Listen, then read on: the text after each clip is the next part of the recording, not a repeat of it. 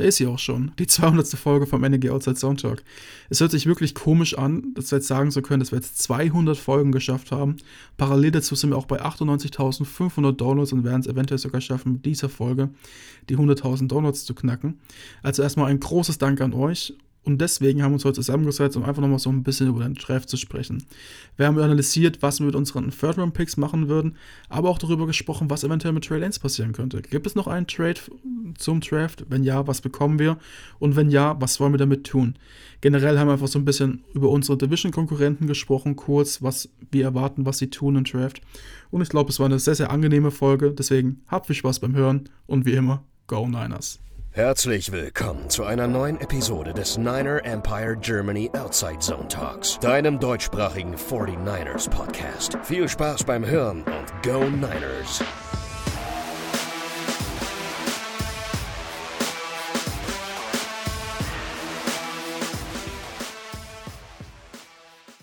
Hallo und herzlich willkommen zu unserer Jubiläumsausgabe des NEG Outside Zone Talks. Das ist, wie ihr vielleicht mitbekommen habt, äh, die 200. Folge unseres schönen Podcast-Projektes. Und für dieses Jubiläum sind heute mit am Start zum einen der Moritz. Grüß Gott. Und der Lukas. Servus. Es ist jetzt mittlerweile nämlich schon vier Jahre, fast genau auf den Tag her, äh, dass es das erste Mal eine Ausgabe des NEG Outside Zone Talks gab. Der 2. Mai 2019. Es war eine Draft Recap, die damals auch mitgemacht wurde und wo das Niner Empire Germany auch so ein bisschen vorgestellt wurde. Und in den vier Jahren ist eine Menge passiert. Ähm, seitdem haben wir so ein bisschen die Schlagzahl, äh, die Schlagzahl der Aufnahmen und natürlich auch unseren Inhalt versucht zumindest kontinuierlich äh, mit euch zusammen und für euch äh, zu verbessern.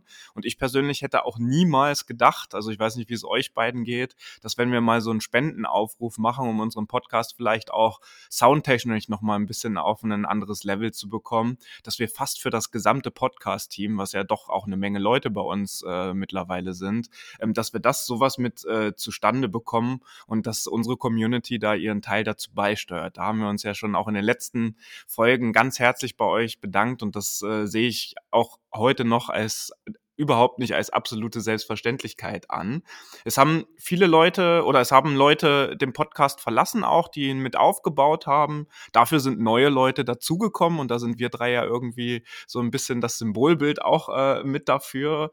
Und äh, Moritz und ich, äh, wenn du dich daran erinnerst, Moritz, wir sind ja beim Draft 2020 vor drei Jahren äh, mit dazugekommen und ähm, damals gab es so eine Art Casting, kann ich mich noch dran erinnern, dass einige Leute ja. äh, sozusagen haben wir wir auch im Draft-Vorfeld äh, mehrere Folgen aufgenommen, wo immer zwei, drei Personen, die Bock hatten mitzumachen, ähm, quasi äh, mit aufnehmen durften. Und dann hat sich das damalige Podcast-Team halt ein paar Leute rausgesucht, die dann auch regelmäßig äh, zusammen aufnehmen können, damit es halt auf breitere Beine einfach gestellt wird.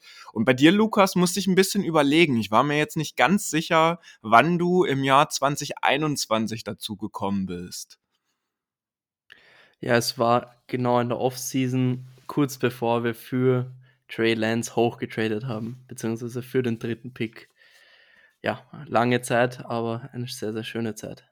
So, und in den Jahren hatten wir jetzt äh, Leute wie Roman Motzkos, Adrian Franke, Schuan Vater, Julian Barsch, Max von Garnier, Flo Hauser, Martin Pfanner, nur ein paar Gäste vielleicht auch zu nennen, die schon äh, bei uns einfach mit äh, im Podcast am Start waren und ihre Expertise mit uns geteilt haben, mit denen wir uns aber natürlich auch gerne äh, unterhalten haben. Und natürlich auch die ganzen Vertreter und Vertreterinnen aus den deutschen Fanclubs, äh, die mit am Start waren und die gerade in den Preview Reviews dann mal ein bisschen genauer auf ihr Team gucken lassen haben. Und wir wollen an dieser Stelle dann einfach mal an alle von euch, die diesen Podcast hören, auch nochmal Danke sagen, denn ohne euer Feedback, ohne die Downloads und die Nachrichten, die ihr uns zukommen lasst, würde das Ganze halt wirklich nicht halb so viel Spaß machen.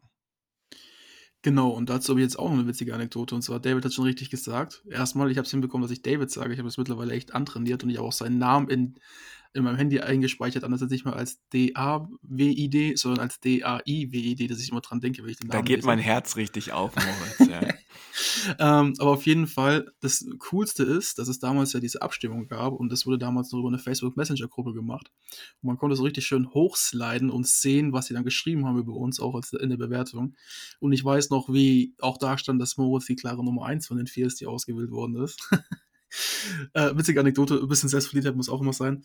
Ähm, aber was ich auch nochmal wirklich dankend sagen will, wir haben jetzt gerade die 200. Episode und wir haben jetzt All-Time Downloads von 98.500, genau, ähm, laut Podbean. Sprich, wenn die Folge gut ankommt, so wie eine von, also wie einige von den letzten, dann können wir es schaffen, auch in unserer Jubiläums äh, Jubiläumsfolge jetzt ähm, die 100.000 Downloads zu knacken. Das wäre doch auch richtig schön. Ein richtig schöner Meil äh, Meilenstein, genau jetzt. Auf jeden Fall. Wir machen es natürlich nicht für die Downloadzahlen, das ist auch völlig klar. Wir machen das ja vor allen Dingen auch, weil wir uns viel und intensiv mit unseren 49ers beschäftigen wollen. Aber es ist natürlich auch ein schöner Side-Effekt, wenn wir sehen, dass ähm, ihr die diesen Podcast hört äh, und supportet, auch äh, von Episode zu Episode und von Saison zu Saison halt auch immer mehr werden. Und das finden wir immer noch nicht selbstverständlich und das freut uns sehr. Und ähm, wie ich gerade schon gesagt hatte, das treibt uns natürlich auch an, diese Folgen für euch vorzubereiten und vor allen Dingen uns noch intensiver an der einen Stelle damit äh, zu befassen.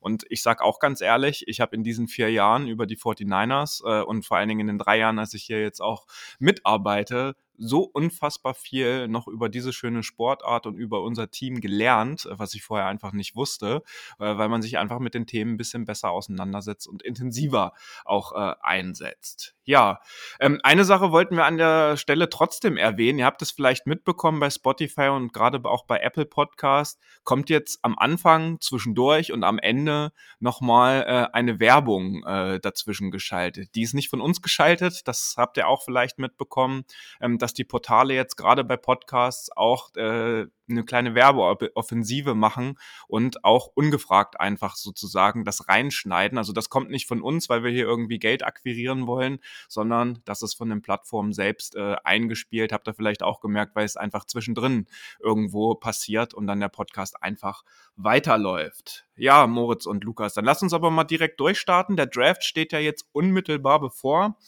Donnerstagnacht äh, geht es los. Die erste Nacht ähm, in diesem Jahr zumindest noch einmal ohne 49ers Beteiligung, weil dort die erste Runde stattfinden wird. Ähm, Im Vorfeld äh, des Draftes gab es jetzt aber äh, seitens John Lynch, unser General Manager, am Montagabend noch eine Pressekonferenz und da würde ich gerne nochmal mit euch über die wichtigsten Aussagen, die er da auch so ein bisschen getätigt hat, sprechen. Wir hatten es auch schon veröffentlicht über unsere Social-Media-Kanäle. Ähm, das Erste, was er gesagt hat, ist, ähm, dass er auch über Trey Lance natürlich gesprochen hat, weil er danach gefragt wurde. Er äh, ist sehr zufrieden, wie er sich jetzt in der Offseason verhalten hat, woran er gearbeitet hat. Er hatte ja jetzt auch ein gemeinsames Training und Wurftraining vor allen Dingen mit Patrick Mahomes zusammen. Und ähm, er sieht Trey Lance jetzt in der Verfassung, dass er äh, einfach gegen Brock Purdy und auch gegen Sam Darnold äh, einfach competen wird und dass er da das richtige Mindset auch für hat und ganz genau weiß, in welcher Situation er sich äh, befindet. Lynch klang jetzt aus meiner äh, Sicht, äh, ist ja immer ein bisschen Kaffeesatzleserei, ähm, nicht so krass danach, äh, dass es jetzt so exorbitant viele Angebote oder hohe Angebote für Trey Lance gab. Ähm, und äh, ich habe bei mir ist es auch so rübergekommen, dass es jetzt vielleicht auch nicht das krasse Interesse an einem Trade von ihm wirklich gibt. Jeder Spieler hat sicherlich seinen Preis und wenn das richtige Angebot auf dem Tisch liegt, dann äh, überlegen auch die 49ers. Aber ich habe jetzt nicht das Gefühl, dass es da äh, jetzt im, auch im Zusammenhang mit dem Draft natürlich noch zu einem Trade kommen wird. Und da das viele Hörerinnen und Hörer auch immer wieder auf unseren Social Media Kanälen nachfragen, würde ich da eure Meinung auch gerne nochmal zu hören. Was meint ihr? Gibt es äh, eventuell noch einen Trade äh, mit äh, Trey Lance oder haben wir jetzt unseren festen QB-Room äh, am Start für die nächste Saison? Also, ich würde einfach mal kurz den Anfang machen. Ich kann mir eigentlich beim besten Willen nicht vorstellen, dass wir Trey Lance traden werden. Ich finde einfach, Trey Lance war letzte Saison der klare Starter. Starter auch, ja. Süddeutschland muss, muss ein bisschen reden auch. Ähm, aber nichtsdestotrotz ist es halt so ein bisschen die Sache. Wir könnten jetzt natürlich Trey Lance traden und klar, vielleicht besteht die wirklich Wahrscheinlichkeit, dass er jetzt so noch seinen Peak hat, an was er noch an Value hat. Ähm, wenn er jetzt sich nochmal verletzt oder die Saison einfach nicht so gut spielt, dann haben wir auch kein Value mehr für ihn. Das ist vielleicht ähnlich wie Zach Wilson, einfach fast, also fast in Anführungszeichen wertlos. Ähm, jetzt zumindest vom Draft-Kapital her, was man bekommen würde. Jetzt ist aber meine Sache, wir haben Brock Purdy, er hat eine starke Verletzung. Wir wissen nicht, wie, wie er sich davon erholen kann so schnell, ob er wieder 100% sein wird. Er hatte ja davor schon nicht den stärksten Arm. Er sagt jetzt, er hat mit links trainiert. Das ist immerhin schon besser als gar nichts, aber bringt einem halt auch fürs Spiel dann leider nicht so viel. Ähm, klar, trotzdem besser, als wenn nicht trainieren würde. Jetzt ist halt die Sache, Sam Darnold. Ich habe irgendwie das Gefühl, dass Sam Darnold, wenn Kai Shannon ihn coachen würde, auch wirklich ein guter Quarterback für uns sein könnte und vielleicht jetzt nicht so wie Brock Purdy letzte Saison, aber auch schon auf einem ähnlichen Level spielen könnte. Aber trotz alledem will ich halt einfach, ähm, dass Trey Lance da seine Chance jetzt bekommt und wir wirklich sehen, okay, er kann es, er kann es nicht. Ähm, ich glaube, es liegt jetzt aber auch ein bisschen in anderer Luft, in der, also in anderer Luft im, ja, wie man auch immer schön sagen will. Ronny wird es wieder danken, ich habe ein Sprichwort vergeigt. Aber ich finde einfach, dass jetzt bei Trey Lance auch ein gewisser Druck dahinter ist natürlich. Also wir wissen, okay, ähm, letzte Saison war klar, er ist der Starter und Jimmy Garoppolo wird nach der Saison weg sein und Jimmy Garoppolo wird ihn noch nicht wirklich mehr verdrängen, außer es wäre was ganz Verrücktes passiert.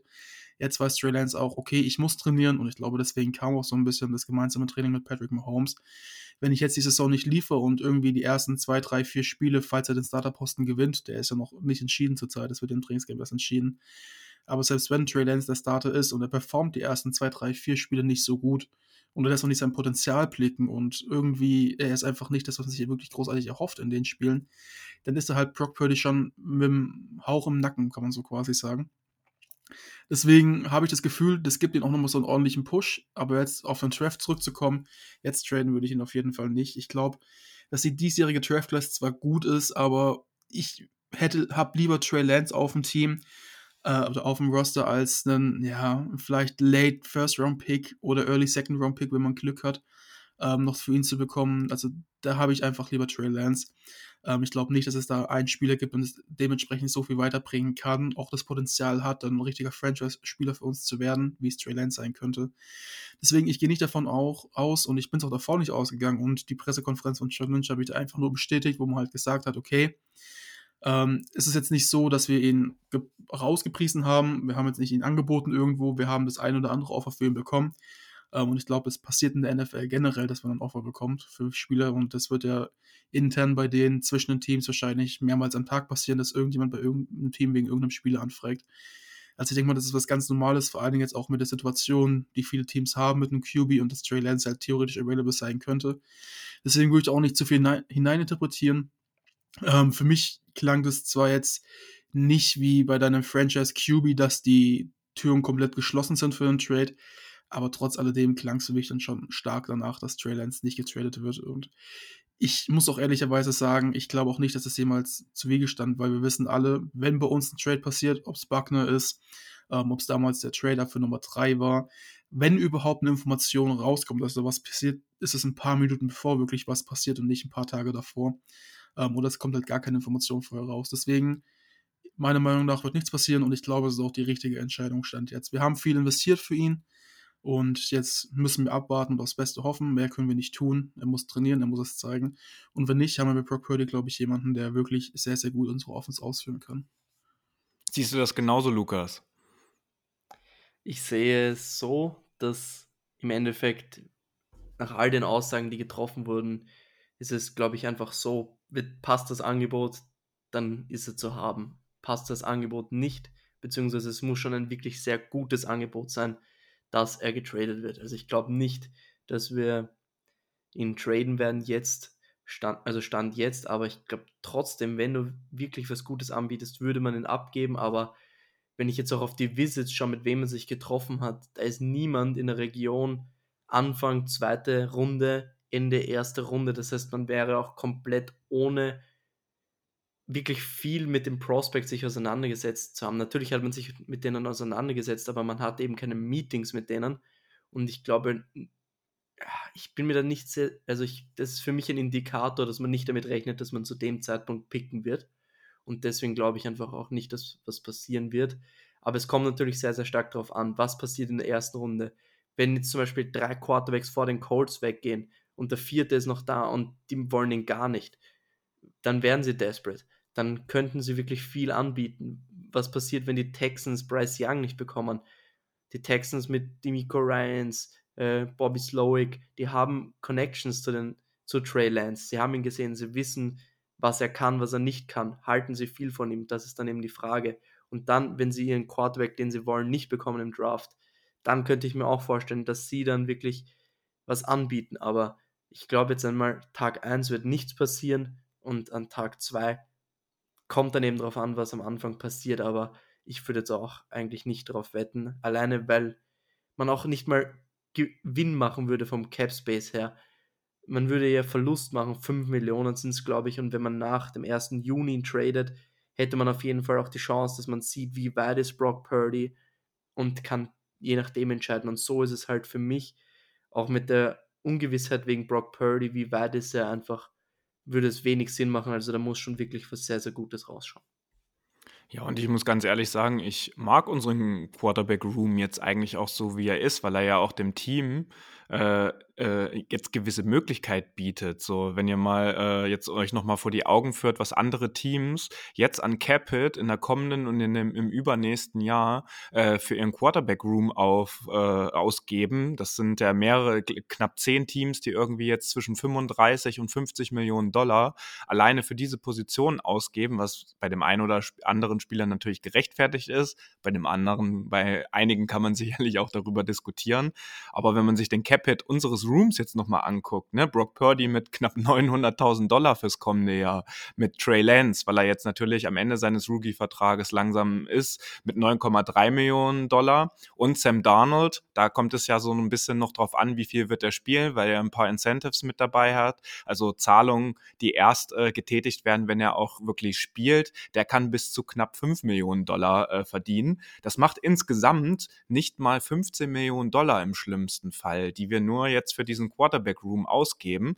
Und dieser Platz, dieses Geld ist jetzt natürlich auch für andere Positionen da. Deswegen konnte man vielleicht auch sowas machen wie mit äh, Hargrave jetzt, äh, mit unserer D-Line und äh, was wir jetzt sonst noch in der Free Agency, was wir in den anderen Folgen ja auch besprochen haben, gemacht haben. Also das darf man, glaube ich, auch dahinter nicht vergessen.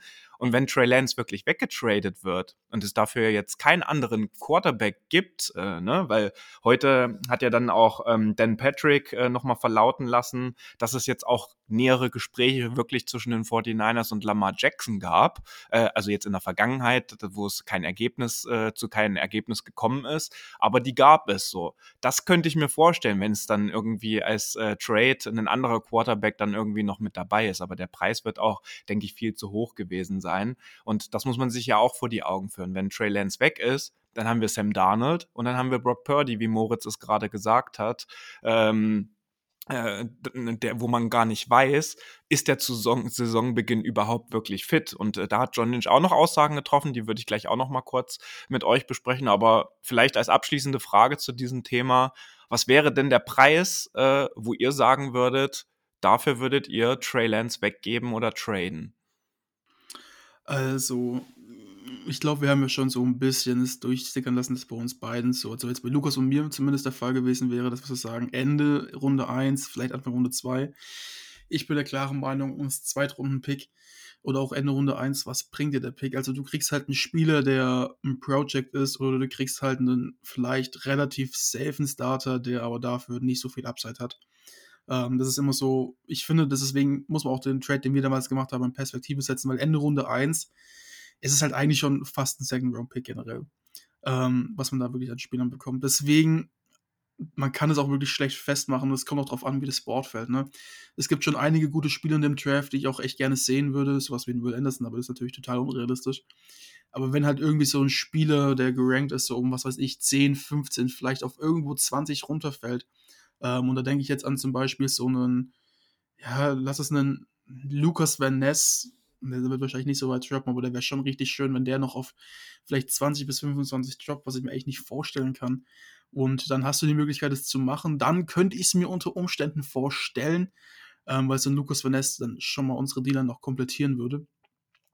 Ähm, aber das war so ein Beispiel, es muss nicht der Spieler sein. Also wenn es so irgendwo um die 15 bis 20 ist, plus natürlich ähm, kann man sagen, auch mit mehreren Picks kombiniert und noch einem Spieler dazu, als es so irgendwo den Value, den um, um den 15 Pick hätte, dann wäre ich dabei. Bei allem anderen fände ich eigentlich eher ähm, die, das Potenzial von Trey Lance für uns noch eher gegeben. Gerade auch, wie wir so angesprochen haben, die Verletzung von unseren anderen Quarterbacks. Für mich wäre es jetzt vom Value her so ungefähr Pick 23, das sind so die Vikings. Und dann möchte ich aber schon den Pick haben und nichts mehr wirklich draufzahlen müssen. Also das wäre so vom Value her mein, mein Wert, wo ich ja sagen würde, einfach weil sich dann lohnen würde. Du kriegst nicht mehr für ihn und wenn Brock Purdy wirklich fit wird, dann hast du ein wirklich gutes Geschäft gemacht. Wiederum, wenn Brock Purdy nicht fit ist, hast du dann eigentlich schon ein Problem, weil du nur Sam Darnold hast. Und es ist wirklich so, so schwer vorauszusehen, wie es bei Brock Purdy aussieht, weil einfach nicht viele Quarterbacks hatten diese Verletzung in der Vergangenheit. Deswegen ist es sehr, sehr schwer, einfach ein Beispiel sich zu nehmen. Und deswegen wäre es für mich wirklich nur Pick in die, ein Pick in dieser Region. Und dann wäre es für mich, ja, ich habe jetzt keinen bestimmten Spieler, den ich im Kopf hätte, aber für mich wäre es dann schon so eher Corner, Safety, wo ich mir vorstellen könnte, dass man einen Day One Starter bekommen könnte. Aber genau, das ist ja so ein bisschen die Frage, ähm, bekommt man an der Position, ich habe jetzt Lukas Van Ness als Beispiel gesagt, weil ich glaube, der mit unserem eventuellen Need auf der zweiten Edge-Position bei der Pass-Situation neben Nick Bowser, wo ich ja schon so ein bisschen noch als, ja, zumindest noch nicht gesetzt sehe, wer das starten wird, ähm, könnte ich mir vorstellen, was das reißt. Aber wenn man sich unsere Pro die Prospects mal anschaut und weiß, okay, Rookies ist generell immer ein bisschen schwierig und auch gerade bei Cornerbacks macht es ja eigentlich fast keinen Unterschied, ob du ja Anfang von der ersten Runde draftest oder am Ende der ersten Runde. Irgendwie hast du da gefühlt immer so eine Hitquote, die gleich ist. so über die letzten Jahre betrachtet. Finde ich immer ziemlich witzig. Aber so ein Cornerback, das kann halt auch ein klassischer Bust sein. So ein Joey Porter zum Beispiel, finde ich jetzt nicht, dass er ein Bust werden könnte. Also ich glaube, er hätte schon Potenzial. Für mich wäre es Brian Branch im Endeffekt. Ja, oder so. Wenn ich aber, jetzt einen Wunsch hätte, weil der wäre für mich ein Day One Safety. Der wäre gesetzt. Aber da ist halt die Sache, valuest du einen Safety wirklich so hoch, dass du den Potenz, das Potenzial von Trey Lance aufgeben würdest? Weil Brian Branch, ich sage nicht, dass es schlecht ist, aber wir haben Hufanga, der unser Box-Safety ist, ganz klar. Und dann Prime Branch, wir haben Sean Gibson, der jetzt nicht, nicht wirklich, also ein solider Starter für das eine Jahr jetzt zumindest mal wäre, ein Band-Aid, wie man so sagt, also schon ein Wundpflaster mehr oder weniger, der aber doch echt gut performen kann, wie wir letzte Saison sehen. Und ein Safety, ich meine, wir haben es die letzten Jahre im Draft gesehen, du findest eigentlich auch immer ganz gute Safety so in Runde 2, Mitte, Ende Runde 2 und je nachdem, wie das, Board, wie, das Board fällt, kann es auch dieses Jahr wieder der Fall sein. Und da könntest du halt auch easy mit unseren Third-Round-Picks hochtraden. Deswegen, ich, ich würde so sagen, für, ich würde es zum Beispiel jetzt aus meiner Sicht nicht für ein Safety machen, weil ich einfach auch den Positional Value nicht so hoch sehe, wie bei dem Potenzial von Trey Lance. Du bekommst, mein Denken ist einfach nur, du bekommst später keinen Safety mehr, wo ich mir so sicher bin wie bei Brian Branch. Und Brian Branch war Nickelback bei Alabama. Das heißt, er kann im Slot spielen das erste Jahr und dann, wenn der Sean Gibson dann eben keinen Vertrag mehr hat, dann kann er übernehmen. Also du findest schon irgendwie einen Weg, ihn aufs Feld zu bekommen. Aber für mich ist es einfach, nimm den besten Spieler, der an Bord ist, der dir wirklich helfen kann. Die, das Team ist echt gut und braucht nicht viele Spieler. Wenn da jetzt ein besserer Edge Rusher noch da ist, keine Frage. Aber ich finde, wir sollten einfach den besten Spieler, der an Bord ist, nehmen zu dem Zeitpunkt. Und für mich wäre Safety und Nickelback damit abgedeckt für dieses Jahr und dann Safety für die Zukunft. Und deswegen wäre es für mich einfach das Gesamtpaket aus allem. Ja, und ich würde, glaube ich, die äh, Casa Trade von Trey Lance ähm, vielleicht auch nochmal mit den Worten von Moritz dann äh, untermalen, ähm, weil ein anderer Deal, ein anderer Trade wird definitiv nicht mehr stattfinden. Das ist nämlich äh, mit den Packers, dass äh, Aaron Rodgers in die Bay äh, wechselt oder getradet wird, äh, weil das ja auch äh, ganz lange und immer mal wieder in den letzten Jahren und auch in dieser Offseason aufgekommen ist. Und das ist so ein bisschen das, was Moritz gesagt hat. Ne? Dort, wo es viel äh, Rauch gibt, dort, wo viel darüber gesprochen wird und es die Gerüchte gibt, die Sachen sind eigentlich in den aller, aller seltensten Fällen, zumindest in der Lynch- und Shanahan-Ära, dann auch wirklich passiert. Und äh, wenn was passiert ist, dann ist es erst ganz kurz vorher bekannt geworden. Und genauso wie als Joe Staley retired ist und dann auf einmal Trent Williams gekommen ist, der CMC-Trade, wenn ihr euch an letzte Saison erinnert, und noch ein paar andere, auch als DeForest Buckner weggegangen ist. Ähm, das sind alles Dinge, die passiert sind, äh, die unangekündigt passiert sind. Und deswegen glaube ich persönlich einfach, dass dass es kein Team geben wird, was für Trey Lance diesen Value auf den Tisch legen wird und der bei uns bleiben wird. Ähm, ihr habt gerade angesprochen, Brock Purdy, Verletzung. Man weiß nicht, wie der Stand der Dinge natürlich zu Saisonstart sein wird. Die Aussagen, die John Lynch getroffen hat bei der äh, Pressekonferenz, ist, dass er on schedule ist, also dass alles nach Plan zumindest zum jetzigen Zeitpunkt verläuft. Ihr habt es wahrscheinlich auch äh, in den Videos gesehen, wenn er bei den Golden State Warriors oder auch äh, bei den äh, San Francisco Giants äh, bei den Spielen war. Ähm, diese Manschette, die er umhatte, die hat er jetzt nicht mehr. Er kann seinen Arm also wieder frei bewegen.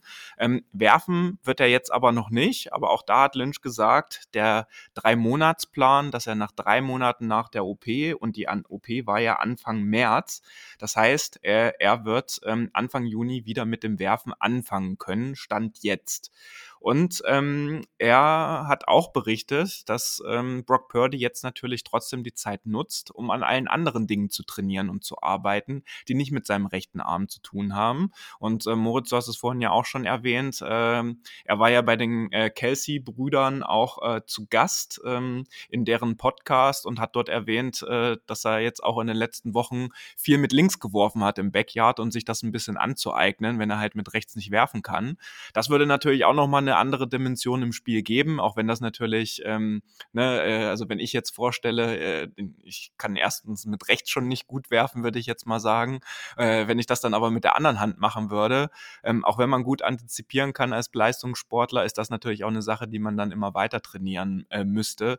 Ähm, ist nice to have, aber hat natürlich auch nichts mit seiner Rehab dann zu tun, ob er dann wirklich wieder fit ist. Und das ist auch so ein bisschen das, äh, worauf ich so ein bisschen äh, oder was mir dann so ein bisschen Sorgen bereitet, ob er dann wirklich zu Week One äh, fit sein wird. Das mag vielleicht körperlich dann so sein, aber er hat das ganze Off-Season-Programm nicht richtig gemacht. Die First Reps, die wird jetzt Trey Lance bekommen, wenn er bei uns bleibt, selbstverständlich.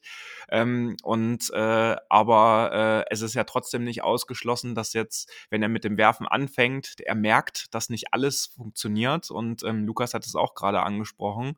Ähm, diese Verletzung gab es noch nicht so oft bei Footballern, weil es ja eigentlich eine Baseball-Krankheit äh, oder Verletzung, sage ich jetzt mal, mal ist. Ähm, wir wissen alle nicht, wie sein Arm dann reagiert, äh, wenn dann doch irgendwie zu schnell, zu weit oder zu stark geworfen wird von ihm und es zu überstrapaziert wird. Das sind alles zu viele Variablen. Wir hoffen natürlich, dass das alles gut verläuft, selbstverständlich. Und äh, die Aussage von John Lynch war an der Stelle jetzt aber, es ist alles so wie geplant und ähm, er könnte Anfang Juni mit Werfen anfangen.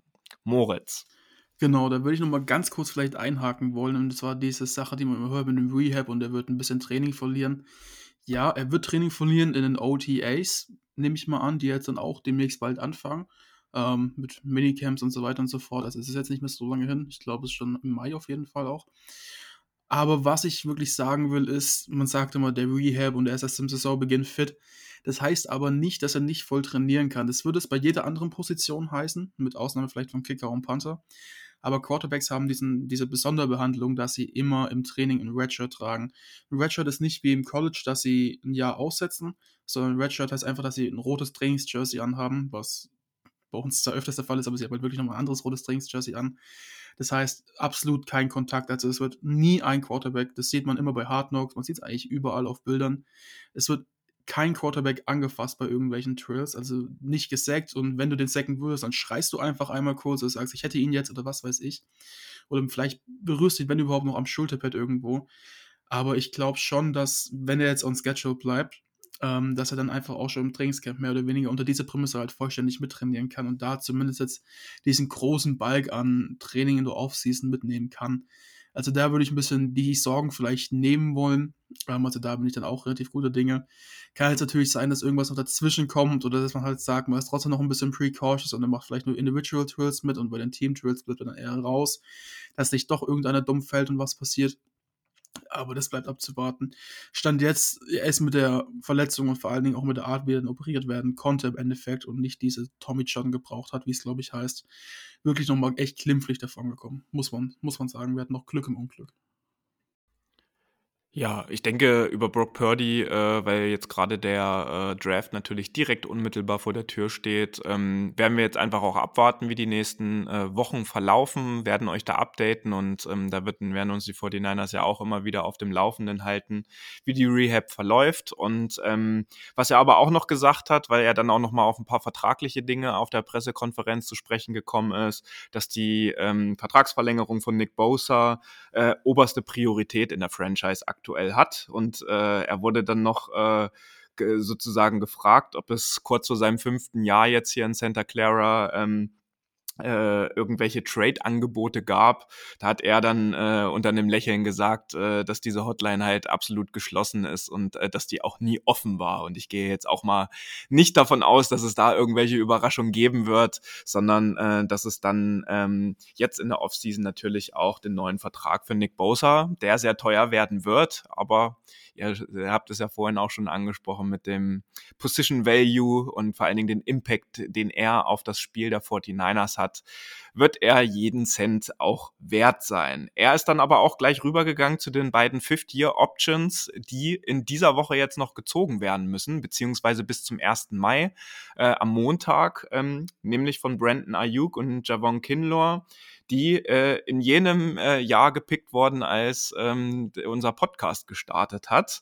Und ähm, da hat er sich eigentlich bei Javon Kinlaw eher bedeckter gehalten und ähm, hat eigentlich nur bei Brandon Ayuk durchklingen lassen, dass sie auch im kommenden Jahr, also im, in der Saison 2024, mit Debo und mit Brandon Ayuk als Wide Receiver planen. So, er hat keine offizielle Aussage getätigt, das macht er nie, ähm, aber da werden wir jetzt äh, höchstwahrscheinlich entweder am Draft-Wochenende oder am 1. Mai selbst dann, bevor die Deadline endet, dann auch wissen, wer von beiden eine Fifth-Year-Option bekommt und ähm, da haben wir ja auch schon öfter hier im Podcast gesprochen, da war eigentlich die einfach die Meinung von ziemlich allen hier, Brandon Ayuk soll sie bekommen, Javon Kinlaw wissen wir nicht, ob äh, wir wären jetzt äh, nicht überrascht, wenn er sie nicht bekommen würde in dem Fall, weil ähm, da einfach die Leistung äh, nicht das gebracht hat, was wir uns alle erhofft haben. Und Lukas, du hast es vorhin im Vorgespräch so schön gesagt,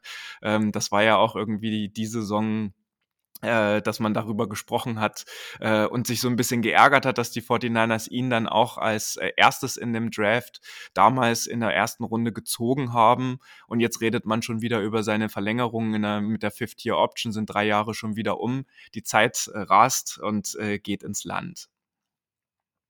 Ja, und die letzte News, die jetzt heute noch bekannt geworden ist, dass Willie Snead äh, für die Wide Receiver Tiefe wieder bei den 49ers gesigned hat, ähm, ist, äh, wie gesagt, äh, für die Tiefe letzte Saison vier Spiele für die 49ers gemacht und äh, werden wir sehen, welchen Anteil der auch an den Snaps nächstes Jahr haben wird. Dann lasst uns doch äh, jetzt äh, noch etwas genauer über den Draft sprechen, ähm, weil da auch John Lynch als letzte Aussage so wurde er gefragt, äh, wonach die 49ers die Spieler aussuchen. Und er hat da äh, erstmal äh, betont, dass er die diesjährige Draft Class sehr interessant findet und sich sicher ist, dass auch die 49ers in, den spä in der späten dritten Runde mit den Picks äh, an 99, 101 und 102 ähm, sehr talentierte Spieler in die Bay Area holen werden. Und er ist dann auch noch mal so ein bisschen drauf eingegangen, was ihm bei den jungen Spielern vor allem wichtig ist. Das sind die Themen, die wir hier schon auch oft hatten, dass halt nicht nur die Entwicklung irgendwie auf dem, Tra auf dem Trainingsplatz und auf dem Spielfeld wichtig sind, sondern eben auch der Charakter, damit sie einfach auch in den Lockerroom der 49ers passen.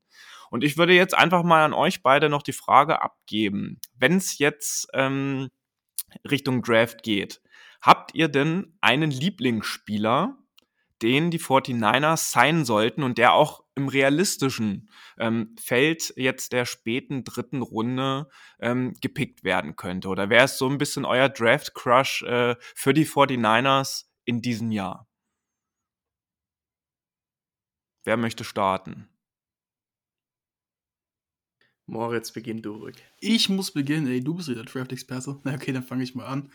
Ähm, also ich habe mir natürlich gedacht, ich bin jetzt erstmal, ich habe mich jetzt auch aus Zeitgründen nicht so sehr mit dem Draft beschäftigen können. Das haben wir dann hier Lukas, Lars und ähm, auch unser Gast das letzte Mal richtig, richtig gut gemacht und ausführlich. Ich habe mir die Folge natürlich auch angehört. Ähm, ich würde es eher erstmal auf eine Position beschränken, die ich für mich gerne sehen würde. Und das wäre klar Ähm, ich glaube, Offense Tackle ist das Offensichtliche, was man machen könnte, aber da bin ich mir nicht so sicher, was man in der dritten Runde machen kann, vor allem am Ende von Runde 3. Deswegen würde ich jetzt eher auf Titan gehen und mein, mein mehr oder weniger Wunsch-Titan wäre so ein bisschen, ja, Sam Laporta. Ähm, Finde ich interessant und ist auch realistisch oder halt Tucker Craft, weil ich glaube, Tucker Craft auch South Dakota State.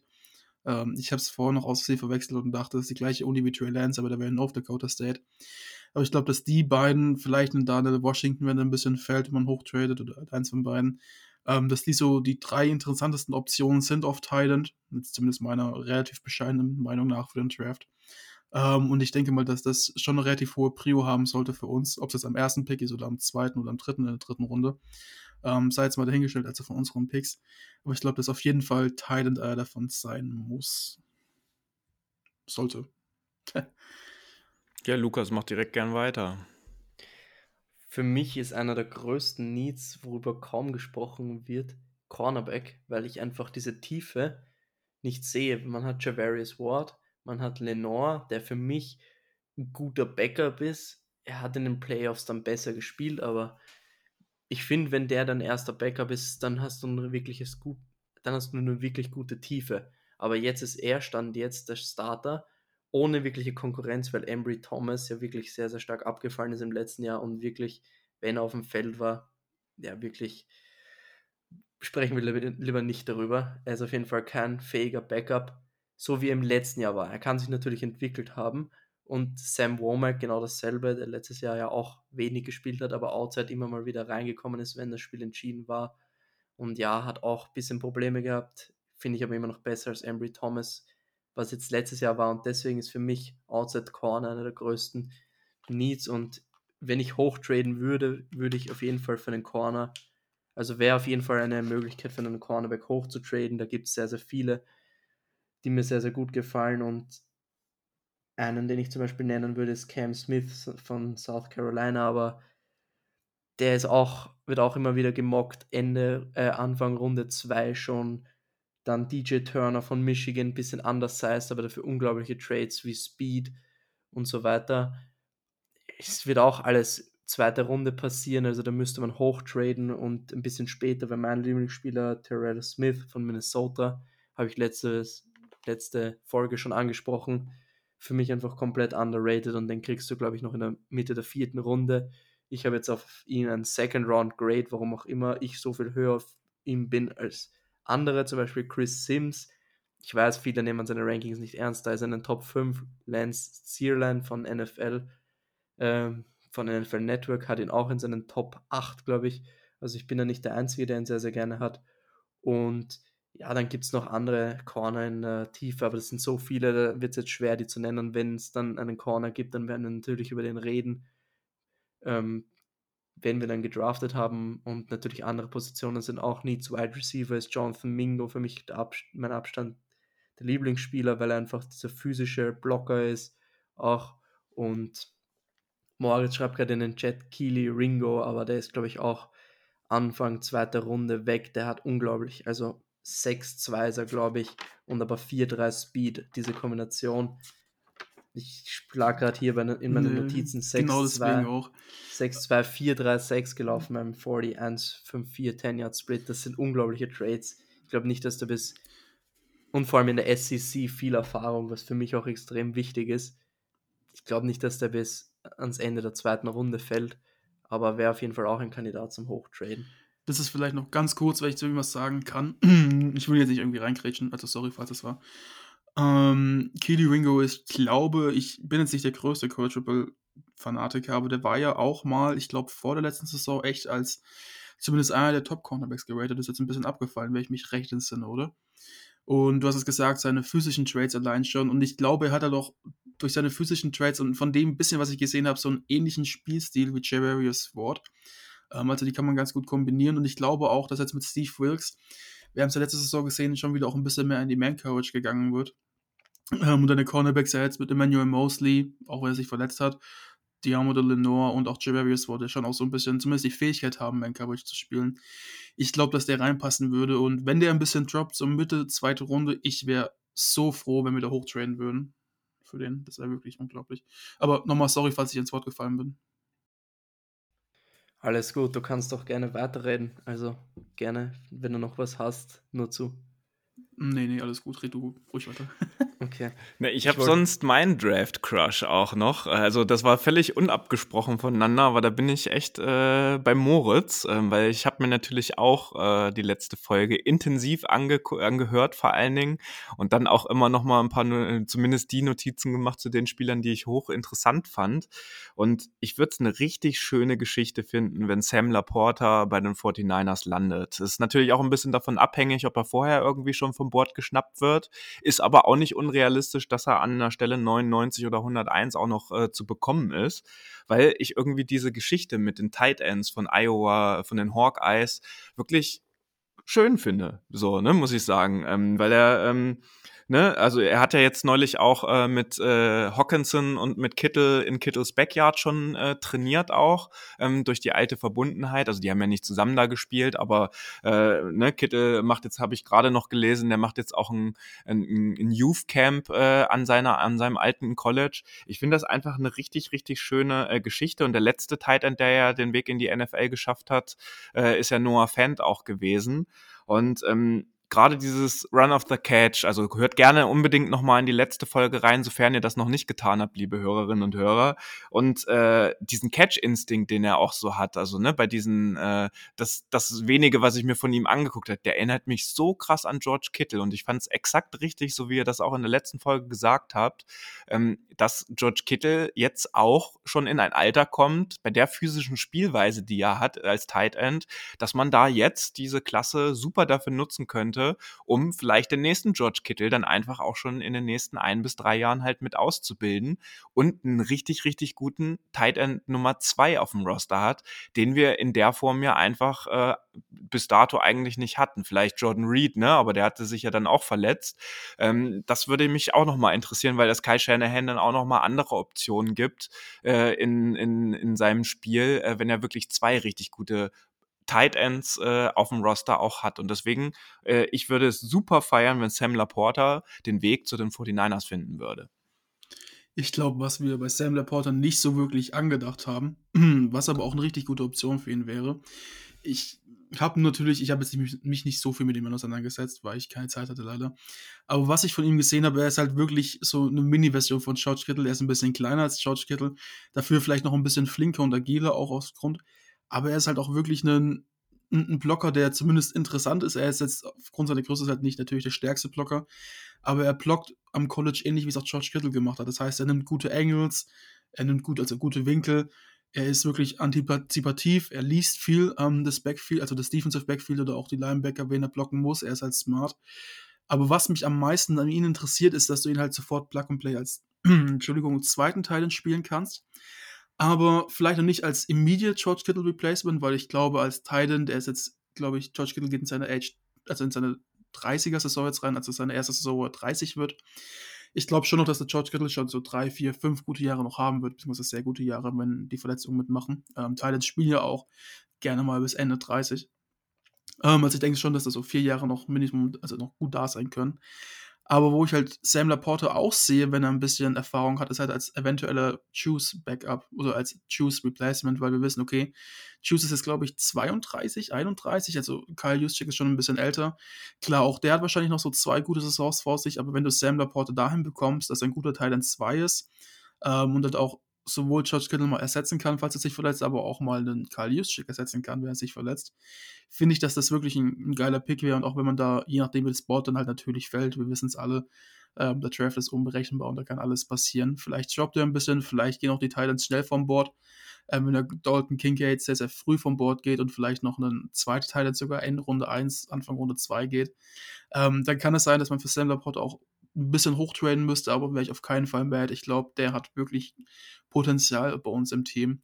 Und deswegen habe ich auch ihn angedacht als höchsten von den Titans, die jetzt bei uns das Potenzial zumindest hätten, zu landen zu können. Ja, Kai Juszczyk ist, hatte übrigens die Woche jetzt äh, Geburtstag, äh, beziehungsweise ist am 23. ist er 32 Jahre alt geworden, das stimmt schon. Ja, aber ich weiß nicht, Sam Laporte dann auf Fullback-Position äh, äh, irgendwie zu entwickeln, äh, weiß nicht, weil seine Blocking-Skills waren schon in den Scout-Berichten, die es auch über ihn gab, das ist schon die Stelle gewesen, wo er am meisten noch äh, an sich arbeiten muss. Aber das ist ja auch überhaupt nicht schlimm, wenn man in die NFL kommt und gerade so jemanden in so einem System wie unter Shanahan lernt und äh, von George Kittle vor allen Dingen lernt, dass man da natürlich dann auch äh, noch ordentliche Schippe drauflegen kann. So, ne? Aber gerade da ist es natürlich dann als Fullback einfacher. Ähm, vielleicht, wenn ich es kurz ein bisschen erklären kann, wenn du halt als Titan, vor allem als Titan Nummer 2 spielst, ähm, bei uns im Scheme ist es jetzt nicht so, dass der Titan Nummer 2 der primäre Run-Blocker ist, weil George Kittle einfach so gut ist.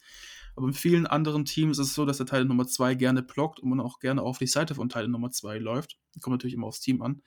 Aber gerade als Titan bist du natürlich an der Line of Scrimmage ähm, und es kommt jetzt immer ein bisschen drauf an, ob in welcher Formation du natürlich bist, ob du on the line stehst, off the line stehst, also ob du, ob du direkt auf der gleichen Höhe stehst wie der Center oder ein Stück weiter hinter. Gibt ja beides. Ähm, das ist eine lange Regel, ich glaube, muss man mal anders mal erklären. Vielleicht in einer anderen Off-Season-Folge noch. Ähm, aber dann ist das Blocken halt auch nochmal ein bisschen anderes Level und noch ein bisschen schwieriger, als wenn du Fullback bist, weil die Fullbacks, also Fullback-Blocks sind meistens ähm, eher so Crack-Blocks. Das heißt, das sind Blocks, wo du nicht wirklich den Kontakt auf, also schon Kontakt aufnehmen musst, aber danach nicht großartig driven musst, sondern du machst vielleicht einen kleinen Zone-Block. Du führst ihn ein bisschen, aber im großen Teil, wenn du zum Beispiel auch Justick siehst, der muss mal agil flink sein und dann einfach mal die Schippe geben und draufhauen. Und ich glaube, dass das, ich kenne jetzt die Füße von Sam Laporte leider nicht so gut, also ich habe nicht so viel Tape von ihm gesehen. Aber das als Titan, äh, Entschuldigung, als Titan 2, der vielleicht auch mal off the line steht, aber auch als Fullback kannst du das auch gerade noch explizit ganz gut trainieren, um dann noch das ein bisschen besser ausbauen zu können. Also gerade da sehe ich, ich sehe ihn halt einfach so ein bisschen, was der Kai Shannon auch gerne immer macht, als mehr oder weniger Tool, als, als, als wirklich, also, also als, auf, äh, also, oder Athlete, oder Athlete wird es gerne auch genannt, also Athlet, dass man halt Spieler, wie zum Beispiel Christian McCaffrey, Debo Samuel überall aufstellen kann und die gar keine großartige, vorgefertigte Position haben. Aber so ein Sam Porter, ich glaube schon, dass er nochmal so ein Schweizer Taschenmesser sein könnte. Und ich glaube, dass der wirklich, vor allem dafür, dass es Runde 3 eigentlich in ist, schon einen guten Value auch heute für uns zumindest, den zu picken. Tja, wir werden äh, in der Nacht von Freitag auf Samstag wissen, ob wir wenigstens äh, bei einem äh, Tipp, was äh, die Picks der 49ers ähm, sozusagen angeht, richtig lagen und ob Sam Laporta dann überhaupt eine Rolle bei uns spielt. Ähm, ich hätte jetzt äh, an euch die Frage einfach, ähm, ist euch jetzt in, seit der letzten Folge noch etwas aufgefallen? Gab es noch jemanden, über den wir explizit vielleicht nochmal sprechen sollten, der in der Folge noch keine Beachtung bekommen hat und jetzt aber bei den 49ers ein Meeting hatte? Oder sagt ihr, eigentlich haben wir jetzt sowohl uns als auch unseren Hörerinnen und Hörern einen sehr, sehr guten Überblick verschafft, wer für die 49ers verfügbar ist, welche Positionsgruppen vor allen Dingen sehr interessant sind. Das habt ihr ja, Lukas, wirklich äh, vorzüglich in der letzten Ausgabe gerade nochmal äh, die Position, wie du es gerade angesprochen hast, bei den Safeties, aber auch bei den Defensive Ends, bei den Cornerbacks und eben aber auch bei den Tight Ends, ähm, äh, wie ihr das in der Tiefe dort in der Folge thematisiert habt. Also habe ich wirklich sehr, sehr gerne zugehört mir da Notizen zugemacht. Ähm, hättet ihr jetzt noch was? Äh, sonst würde ich äh, noch mal fragen äh, an euch äh, in die Richtung gehen, ähm, weil ja unsere Division-Kontrahenten äh, auch noch äh, relativ hohe Picks jetzt äh, seit langer Zeit mal wieder haben. Die Cardinals picken an Stelle 3 in der ersten Runde und die Seahawks in, an Stelle 5. Ähm, ist ja auch nicht ganz uninteressant, weil wir gegen beide, äh, wie äh, alle wissen, auch zweimal pro Jahr spielen. Was meint er denn äh, bei den Cards und bei den Seahawks, äh, was die äh, an Needs äh, dann auch haben und wen die äh, sich picken werden von den Top Prospects unter den Top 10? Weil ich hatte, muss ich ganz ehrlich sagen, dazu äh, keine Zeit, mich außerhalb der 49ers mit dem Draft jetzt auseinanderzusetzen. Lukas, du wolltest gerade was sagen. Ich dachte, ich eröffne mal und ich würde mal sagen, die Cardinals brauchen uns auf jeden Fall mal gar keine Sorgen machen. Die haben so viele Needs, da ist es mir egal, wen die wirklich bekommen, wer zu denen fällt. Und ich denke mal, dass die Will Anders nehmen werden oder zurücktraden werden, was ich wohl eher sehe. Und deswegen dem würde ich weniger Beachtung schenken. Mehr Beachtung schenken würde ich dem Seahawks-Pick. Ich hoffe sehr, sehr, sehr, sehr stark, dass es kein Quarterback wird. Auch wenn ich kein Fan von einem dieser Quarterbacks bin, außer von Bryce Young in dieser Klasse.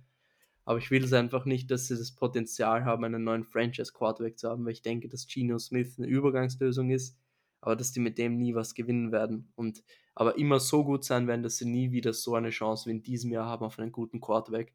Und deswegen hoffe ich, dass sie den Fehler machen und keinen Quarterback nehmen. Und im besten Fall natürlich auch nicht Jalen Carter. Aber das ist so meine Hoffnung. Hauptsache kein Quarterback. Das ist so ein bisschen, was Lukas gerade beschrieben hat. Das ist, das haben Lars und ich, glaube ich, mal im Podcast oder war es intern, also schon ewig lang her, angesprochen. Dieser damals noch 8 und 8 Fluch, haben es, glaube ich, genannt, wenn ich mich recht entsinne. Ähm, das ist vielleicht für die Eure ganz gut. Man denkt immer, dass 8 und 8 eigentlich so ein mediocre, also so ein durchschnittliches Ergebnis ist und man damit so ja, mehr oder weniger zufrieden ist. Aber ich glaube, dass, und das ist, was die Seahawks jetzt auch, was du gerade perfekt angesprochen hast, wirklich, was ich auch glaube, ähm, passieren könnte, wenn sie keinen Quarterback draften, dass halt sie immer bei 8 und 8 landen, beziehungsweise jetzt mittlerweile dann vielleicht 9 und 8, 8 und 9, so an der Grenze knapp unter oder knapp in Wildcard und dann halt früh ausscheiden. Ähm, und dass das halt wirklich das ist eigentlich mit das schlechteste Ergebnis, das du haben kannst, weil du kommst nicht wirklich vorwärts, du hast nicht den guten Draft-Stock, du musst hochtrainen, du hast aber auch nicht die Chance, dass du jetzt in den Playoffs großartig was reißen kannst.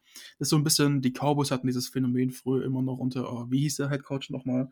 Der ja auch dann bei den Giants Offensive Coordinator war. Ich habe es jetzt leider gerade vergessen. Jason Garrett. Jason Garrett, genau. Hier mit seinen Klatschhänden. Ähm, soll auch vielleicht der Jason Garrett-Effekt, könnte man es nennen. Deswegen bei den Cardinals gehe ich mit. Ich glaube, dass Nummer 3 da wirklich ein prädestinierter Spot sein könnte, wenn irgendein Team hochtraden würde.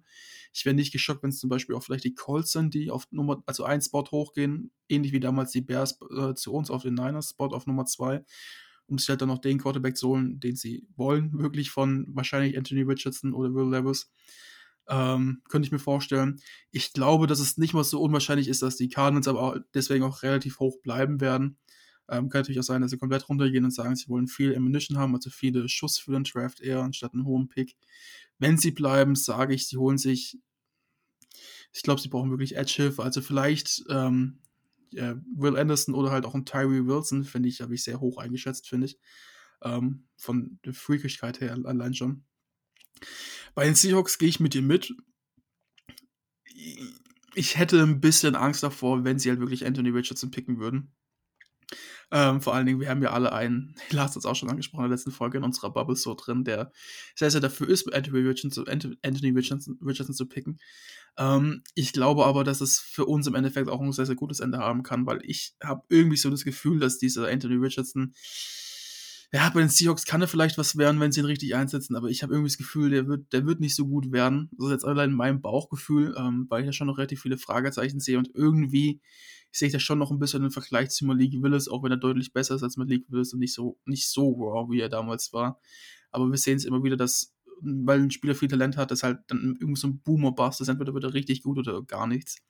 Ähm, irgendwie was dazwischen gibt es selten dann bei so talentierten Spielern. Kann gut werden, kann schlecht werden. Ich würde es trotzdem nicht riskieren wollen, weil am Ende haben die wieder einen Franchise-Quarterback und das wäre gar nicht nice. Ähm, deswegen denke ich, dass die, der Consensus-Pick, also der, der, der Konsens, der fast schon vorherrscht bei dem Nummer 5-Pick, ist ja eigentlich fast schon hier wirklich gewesen, dass es ähm, Jalen Carter wird. Bin ich mal gespannt. Ich glaube auch, dass es Jalen Carter wird und vielleicht, ja, ne, ich denke schon, dass es auf jeden Fall Richtung Jalen Carter gehen wird. Und wenn der nicht da sein sollte, weil irgendwas ist, was ich mir echt nicht vorstellen kann, ähm, denke ich auch, dass sie vielleicht sogar zurück traden werden. Ja, ich bin gespannt. Gerade bei den Cards jetzt äh, die erste Saison auch ohne Cliff Kingsbury, äh, der jetzt, äh, der hat jetzt UC ist der zurückgegangen irgendwie. Er ist äh, äh, Offensive Analyst oder so, Lukas, glaube ich, ne? Also der ist wieder an äh, das alte College oder ist wieder in die in den College Coach, oder? Quarterback Coach? Okay, ich habe. aber er war nicht bei USC, aber bei Texas Tech. Ja, da war ja, da hat er ja auch seine Ausbildung selbst gemacht. Da hat er mit Mayfield okay. zusammengearbeitet, ne? Auch. Okay. Ähm, ja, da bin ich, da mache ich mir ähnlich wie Moritz äh, auch weniger Sorgen. Aber bei den Seahawks, äh, na, weiß nicht. Also die haben ja dann doch äh, in den letzten Jahren dann doch den einen oder anderen wirklich sehr guten Spieler auch äh, nicht nur in der ersten Runde irgendwie äh, dann auch äh, gepickt und dadurch, äh, dass dieses Spiel ja trotzdem auch wieder in der kommenden Saison sehr knapp werden wird, egal in welcher Verfassung sie sind, ähm, bin ich da auch äh, bei euch, dass ich da vor dem Pick auf jeden Fall ein bisschen mehr Angst habe. Aber werden wir sehen, was äh, passiert. Ähm, der Schedule für den, äh, für den Draft ist ja folgendermaßen, dass jetzt am Donnerstag 2 Uhr deutscher Zeit, also von Donnerstag auf Freitagnacht, ähm, die First Round äh, ist ähm, und dann die Runden 2 und 3 von Freitag auf Samstagnacht sind. Ähm, da beginnt es dann schon ab 1 Uhr nachts und die Runden 4 bis 7 sind dann von Samstag äh, Samstagabend deutscher Zeit 18 Uhr. Also die sind ja auch immer sehr, sehr früh, dass das dort äh, vor Ort äh, auch einfach anfängt. Da werden dann die meisten unserer Draft-Picks äh, natürlich dann auf dem Samstagabend ähm, einfach auch eintrudeln. Wir werden das versuchen natürlich auch für euch so aktuell wie möglich zu halten, euch die Spieler dann auch vorzustellen. Erstens im Social-Media-Bereich, aber natürlich dann auch in der Folge danach, dass wir uns auch mal angucken, wen haben die 49ers gepickt, für wen sind sie vielleicht hochgetradet ähm, und was ist im Endeffekt passiert. Wir sind dann aber sehr, sehr wahrscheinlich mit dem Picks 99, 101 und 102, äh, das sind ja die Compensatory Picks, die wir ganz am Ende der dritten Runde haben, erst am Samstagmorgen relativ weit hinten dran, ähm, wo es dann etwas zu verzeichnen gibt. Also wenn ihr Samstag aufwacht und den Draft nicht angucken solltet, den gibt's ja auf dem NFL Network auch zu gucken. RTL, Lukas, da musst du mich jetzt bitte äh, äh, berichten, damit habe ich mich jetzt auch nicht befasst. Die werden ja den, äh, den Draft auch ähm, covern. Wird es dann nur auf Nitro oder äh, quasi ähm, über, wie heißt jetzt das Online-Dings? RTL Plus. RTL Plus, genau. Aber okay. du kannst es gratis streamen auf RTL Plus, aber Zone kann ich nur empfehlen mit Martin Pfanner. Ähm, sie haben sehr, sehr viel geplant. Er hat mir sehr, sehr viel erzählt, weil wir jetzt in den letzten Wochen öfter mal zusammen waren. Sie werden Bernhard Seikowitz, österreichischer Titan bei den Cardinals in der Sendung haben, Jakob Johnson, David Bader. Und das kann man auch on demand drei Tage nachschauen. Also da kann ich nur meine Empfehlung herausgeben. Da werde ich auf jeden Fall schauen. Ja, und ich glaube, Donnerstagnacht, äh, weil ich auch Freitag arbeiten muss und äh, die Kleine ja auch bei mir ist, ähm, das werde ich mir, glaube ich, dieses Jahr sparen, äh, weil es einfach keine äh, Beteiligung der 49ers gibt. Ähm, vielleicht liebäugel ich noch damit, wenigstens äh, kurz um 2 Uhr bis 2.30 Uhr oder so, dann zumindest die ersten Picks mehr anzugucken. Aber äh, ich glaube, den Donnerstag werde ich eher ausfallen lassen. Ich werde dann erst am Freitag starten und äh, natürlich äh, Samstagabend lässt sich das ja auch ganz gut gucken. Ähm, dann ab 18 Uhr, äh, wen die 49ers alles dann noch so picken werden. Wie sieht's denn bei euch beiden aus? Werdet ihr das, äh, den Draft komplett gucken oder nur teilweise? Ja, ich denke mal, ich habe jetzt freitags habe ich eh nie Vorlesung, ich fahre jetzt auch das Wochenende heim. Ähm, deswegen denke ich mal schon, dass ich mir den Draft anschauen werde. Ähm, habe aber allerdings jetzt auch nicht großartig die Zeit, viel zu tun, habe noch ein bisschen was anderes zu erledigen. Deswegen, ja, auf jeden Fall den Anfang auch. Und wenn dann die Top-Picks irgendwie wechseln, denke ich mal, schalte ich auch aus. Aber das Spätere, ich glaube vor allen Dingen hier, äh, Samstag ist ja auch immer schon in Mittagszeit beginnt, wie du es gerade gesagt hast. Deswegen, da ist man dann bestimmt immer dabei, aber ich glaube, da war es die letzten Jahre bei mir immer so, okay, äh, man hat jetzt die Notification, dass die Niners on the clock sind oder jetzt gerade gepickt haben und ich schaue jetzt auch nicht dann die ganze Zeit live dann nebenbei. Also ich muss es mir mal überlegen, aber jetzt nicht unbedingt großartig wahrscheinlich. Nicht wie damals 2019 bei Bosa. Ja, eventuell werden wir ja irgendwie am Wochenende jetzt in Kontakt miteinander sein. also für mich ist der Draft somit ein Feiertag im Jahr und ich habe so viel Überstunden gemacht die letzten Wochen, dass ich fast die ganze Woche frei habe. Und ich habe mich also wirklich gut vorbereitet auf den Draft, viel gesehen und jetzt, ähm, ja. Achso, jetzt willst du natürlich auch wissen, ob äh, die Analysen, die du gefahren hast und den Mock-Draft, den du vielleicht gemacht hast, Nein, inwieweit. Das, das gar nicht, aber ich habe so meine Position-Rankings ja. und mache dann so Hakel, wenn jemand weg ist oder streich durch und schreibe dann natürlich auch auf so ein Draftboard, wie würde ich draften, und habe natürlich Grades zu allen Spielern gemacht und werde dann da so jedes Mal, wenn jemand weg ist, einen Strich machen und dann immer ja, hoffen, dass der kommt, der bei mir ganz oben steht und das das ganze Wochenende lang. Ja, sehr gut. Ja, liebe Hörerinnen und Hörer, ihr habt gesehen, ihr habt äh, viele Möglichkeiten, den Draft jetzt auch in den kommenden Tagen ab Donnerstagnacht zu verfolgen. Sicherlich die erste Runde auch äh, immer hö äh, höchst interessant. Wer wird der First Overall und äh, wie sind vor allen Dingen die Top 10 Picks verteilt, gerade wenn zwei davon auch in unsere Division gehen.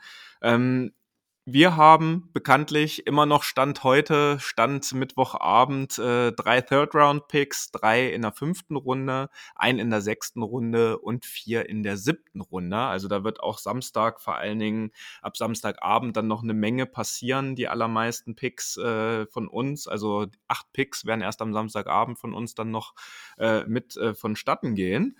Und ähm, wir wünschen euch jetzt äh, einen schönen Draft. Wir hoffen, wir konnten euch mit den beiden Folgen, gerade auch mit der letzten, vorbereiten. Und da auch nochmal der Service-Hinweis an alle, die noch nicht reingehört haben.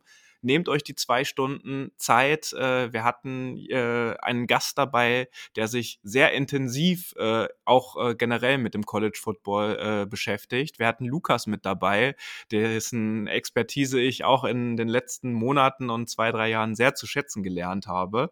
Und gebt euch diese Folge und schaut noch mal rein, ähm, wer für die 49ers äh, auch wirklich in Frage kommt. Und in diesem Sinne, das war die 200. Ausgabe des NEG Outside Zone Talks. Und wenn noch neue Hörerinnen und Hörer mit dabei sind, hinterlasst gerne bei Spotify, bei Apple Podcast, bei dieser, egal wo ihr das hört, auch nochmal eine schöne Bewertung für uns. Damit könnt ihr uns auch helfen. Und äh, wir wünschen jetzt allen 49ers-Fans einfach ein schönes Draft-Wochenende. Macht's gut und Go Niners! Das war der Niner Empire Germany Outside Zone Talk. Streamt und abonniert uns auf allen gängigen Kanälen unter ad 49 ersempire GER.